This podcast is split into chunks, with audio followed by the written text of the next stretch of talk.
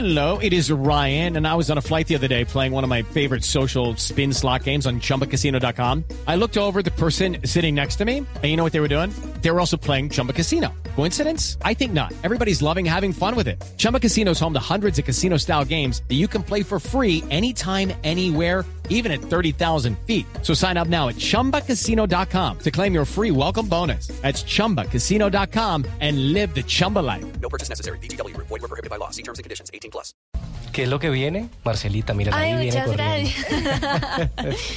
Lo que viene, el reloj inteligente de Microsoft. Ustedes saben que estamos en la onda de este tipo de relojes y dicen los rumores, eh, especialmente la revista Forbes, le creemos, que el reloj inteligente de Microsoft se va a lanzar muy pronto.